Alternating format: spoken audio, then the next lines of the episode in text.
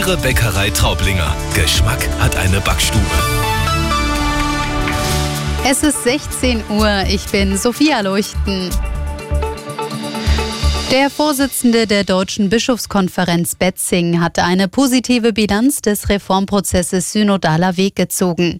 Man habe noch nicht alles beschließen können, aber die Weichen seien gestellt, so Betzing. Man sehe, dass die katholische Kirche fähig sei, sich zu verändern. In Frankfurt am Main wurde heute die fünfte und letzte Synodalversammlung zur Reform der katholischen Kirche abgeschlossen. Was war das Motiv des Amoktäters von Hamburg? Laut bayerischem Innenministerium gibt es keine Hinweise auf eine frühere Drogenauffälligkeit des Täters.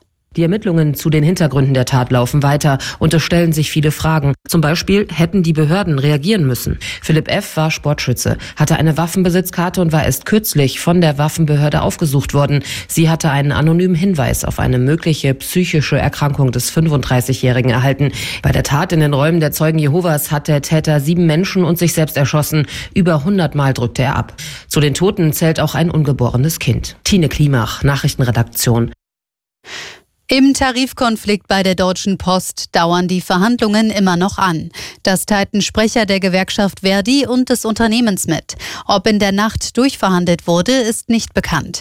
Weder Post noch Gewerkschaft machten Angaben über den Verhandlungsstand und den weiteren Zeitplan. Verhandelt wird in Düsseldorf an einem nicht genannten Ort. Darmstadt hat im Aufstiegsrennen der zweiten Fußball-Bundesliga eine Niederlage kassiert. Die Hessen verloren am 24. Spieltag in Bielefeld mit 1 zu 3. Außerdem besiegte St. Pauli Fürth mit 2 zu 1. Das dritte Spiel zwischen Magdeburg und Paderborn endete 0 zu 0.